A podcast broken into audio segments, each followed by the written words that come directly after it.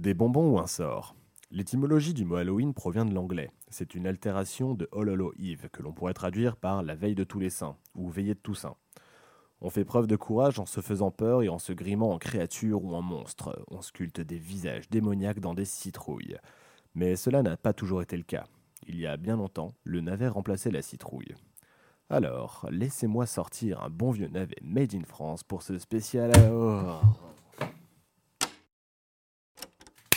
Allez, réveille-toi Rien qu'un seul mot Oh.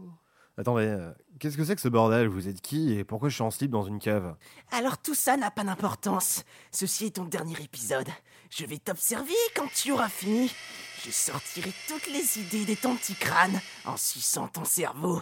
Et je te remplacerai. Après tout, personne ne sait qui tu es.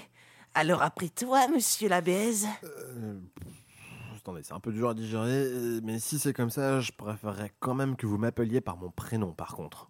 Et c'est quoi? Oui Mais tu veux que je t'appelle comment? Non, pas comment. Quoi? Je commence à perdre patience.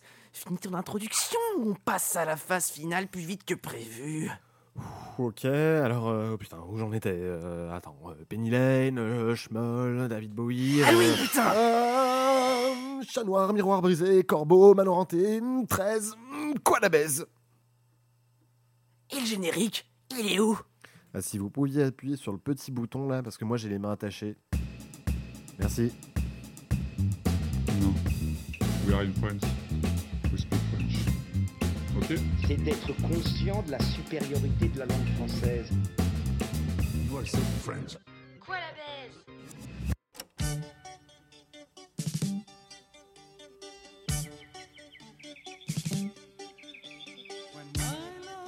Connaissez-vous les Talking Heads? Qu'est-ce que c'est? Le terme en anglais désigne des spécialistes intervenant à la télévision, mais ici c'est le groupe qui nous intéresse. David Byrne au chant et à la guitare, Tina Weymouth à la basse et Chris Franz à la batterie se rencontrent à l'école de design de Rhode Island et forment le groupe The Artistic en 1974. En 1975, ils donnent leur premier concert au CBGB à New York et prennent le nom de Talking Heads. Ils sont rejoints en 1976 par Jerry Harrison qui assurera la guitare et les chœurs. Ils enregistrent des démos et les font passer à plusieurs maisons de disques. Il faudra attendre 1977 pour que Sir Records les signe et sort leur premier titre. Qu'est-ce que c'est? Love Goes to Building on Fire n'a pas un succès fou mais permet au groupe de sortir de l'anonymat. Le groupe de punk qui sera par la suite associé au mouvement New Wave et Post-Punk sort son premier album, Talking Heads 77, en 1977 contenant le titre du jour, Qu'est-ce que c'est? Psycho Killer, mais on y reviendra. En 78, le groupe enregistre un nouvel album, More Songs About Buildings and Food, qui marquera le début de leur collaboration avec Brian Eno, ancien claviériste de Roxy Music et producteur talentueux. On y retrouvera Take Me to the River, titre qui séduit tout de suite le public et permet au groupe de profiter officiellement de la lumière des projecteurs.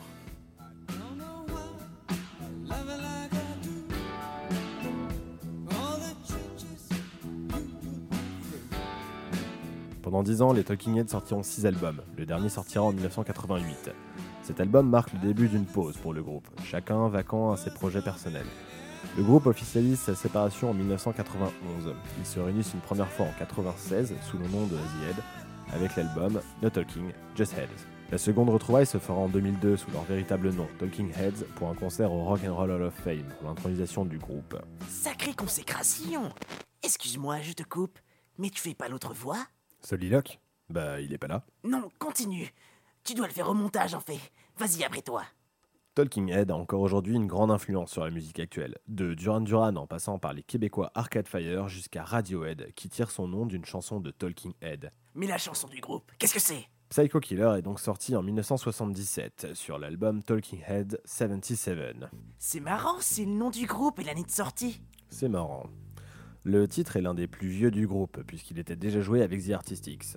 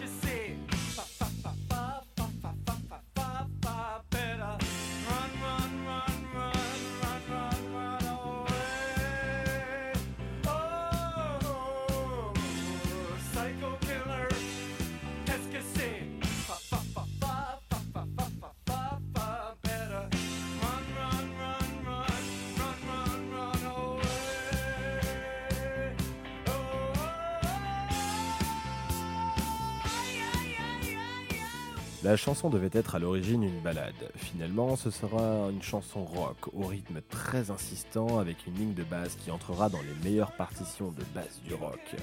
La chanson se découpe en deux couplets alternés par deux refrains, un pont, un dernier refrain suivi d'un outro slash solo final. Les paroles se mettent à la place d'un serial killer. Genre Norman Bates? Le narrateur se questionne sur lui-même. C'est comme s'il avait une double personnalité et que la partie scène se questionnait sur la seconde partie. Cette schizophrénie est mise en avant par l'utilisation du français, Qu'est-ce que c'est? Utilisé également lors du pont.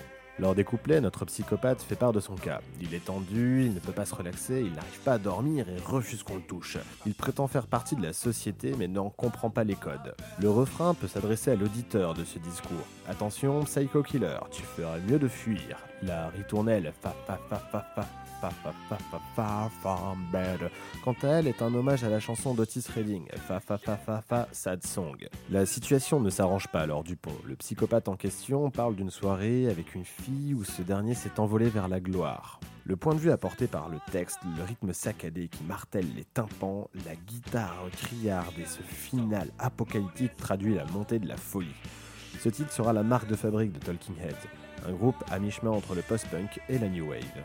Donc dans l'adaptation française qui dit new wave, dit Sheila. Je vois pas le rapport. La petite Annie Chancel est née le 16 août 1945 et est une fille de commerçant en confiserie. Annie aime les sucettes, les sucettes à l'Annie. À l'adolescence, elle chante dans un groupe de rock, les Guitars Brothers. C'est à ce moment que Claude Carrère la repère, lui fait signer son premier contrat et enregistre son premier 45 tours. Sheila. De quoi? Le single Sheila par Sheila. Donne-moi ta main et prends la mienne. En 1963, Annie devient une vedette populaire. Son second titre, L'école est finie, s'écoulera à 1,5 million d'exemplaires. Notamment grâce à l'image de jeune fille sage dans le vent forgée par Claude Carrère. Une jolie jupe à carreaux et des couettes. Exact. Les années 60 sont fertiles pour la jeune Sheila. Elles sont marquées par des tubes comme Première surprise partie ou Vous les copains. La chanson des saucissons. Les années 70 sont fertiles pour la jeune Sheila. Elles sont marquées par des tubes comme Les Rois Mages ou Les Gondoles à Venise. Mais attends, tu l'as déjà dit ça Mais attention, voilà la période disco de Sheila.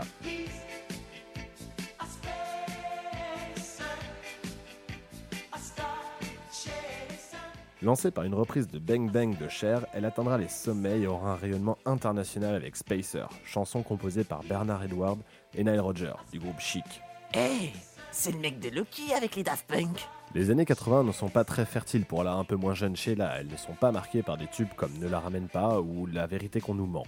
Tu vas refaire cette blague des années 90 à aujourd'hui? Non, car c'est les années 80 qui nous intéressent.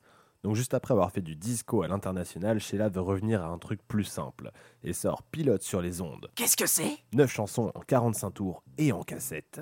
Seulement 6 des 9 chansons sont des compositions originales, écrites pour Sheila. Les 3 autres sont des adaptations de tubes anglophones, dont la numéro 7. Qu'est-ce que c'est? Psychodrame, parce que psychopathe, c'est trop subversif, et tueur en série déséquilibré, c'est trop long.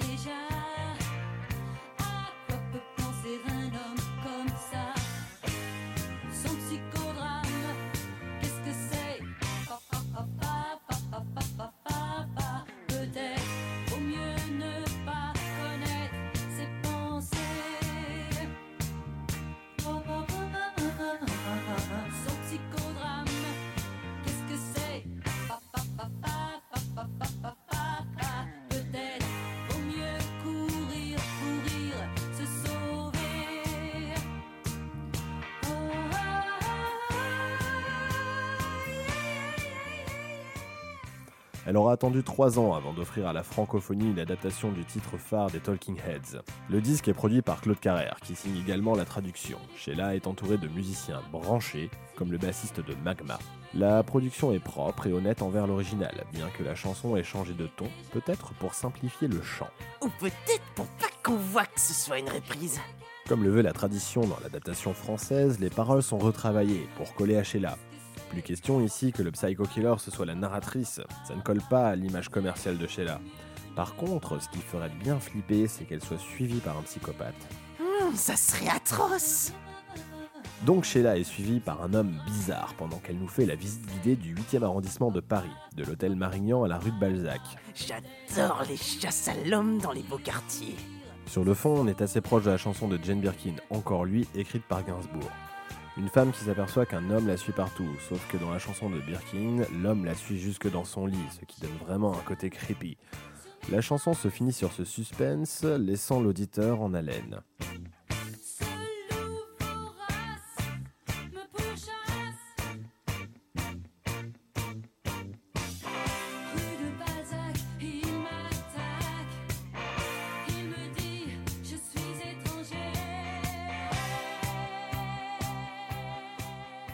Mais dans la chanson de Sheila, l'homme finit par l'arrêter et lui dire qu'il est étranger, et bizarrement ça arrange tout. Après s'être interrogé pendant les francs sur le psychodrame de cet homme et qu'il valait mieux ne pas connaître ses pensées et éventuellement prendre ses jambes à son cou, Sheila est beaucoup plus rassurée maintenant qu'elle sait que c'est un touriste. Elle finit par se dire que finalement, elle a bien fait de ne pas se sauver et que ça aurait été dommage de passer à côté de cette belle rencontre. La chanson entièrement déroulée n'a finalement pas d'intérêt, elle est vite oubliable et même un peu niaise. Le dénouement de l'histoire nous montre juste euh, une grosse parano de Sheila. Ça y est enfin La conclusion. Profite de tes dernières secondes. Haha, je vais vachement profiter, attaché comme je suis. Conclu J'ai du boulot moi après. Et Est-ce que tu peux appuyer sur le bouton, s'il te plaît? Psycho Killer est une chanson spéciale, par sa musique et surtout par le thème abordé. Le point de vue utilisé est dérangeant. L'adaptation aurait pu enrichir cette chanson. Effectivement, ce qui aurait été une valeur ajoutée, c'est d'adopter le point de vue de la victime de ce tueur. La même musique, la même mélodie de chant et deux points de vue différents sur la même histoire. Avec en plus la langue française faisant le pont entre les deux chansons. La véritable différence réside aussi dans les interprètes. D'un côté, les Talking Heads, un groupe pionnier d'un nouveau mouvement, des caves underground aux plus belles scènes du monde. De l'autre, Sheila, une pop star commerciale dont la carrière est construite entièrement par un producteur à coups de publicité et de plateau télé. Deux interprètes, deux chansons, deux objectifs complètement différents. On est d'accord pour dire que ça partait d'une bonne intention, mais ça aurait pu être mieux fait. Allez, bravo Maintenant on s'y met. Attention derrière toi Tu crois vraiment que je vais me laisser avoir par ce genre de con... Oh putain, t'en as mis du temps. Désolé, c'était happy hour. Bon, euh, c'est pas grave. Détache-moi, file-moi mes fringues et on va s'occuper de ce mec. Une idée en particulier? Ouais, euh, on va l'attacher et toi va chercher le best-of de Sheila. Ouh, tu fais pas dans la dentelle toi aujourd'hui. Non, et prends le triple best-of s'il te plaît. Non Arrêtez cette musique C'est pas possible Non Ah, Pourquoi? Comment avez-vous pu? Mon plan était si parfait C'est très simple, mec. C'est moi qui écris les épisodes.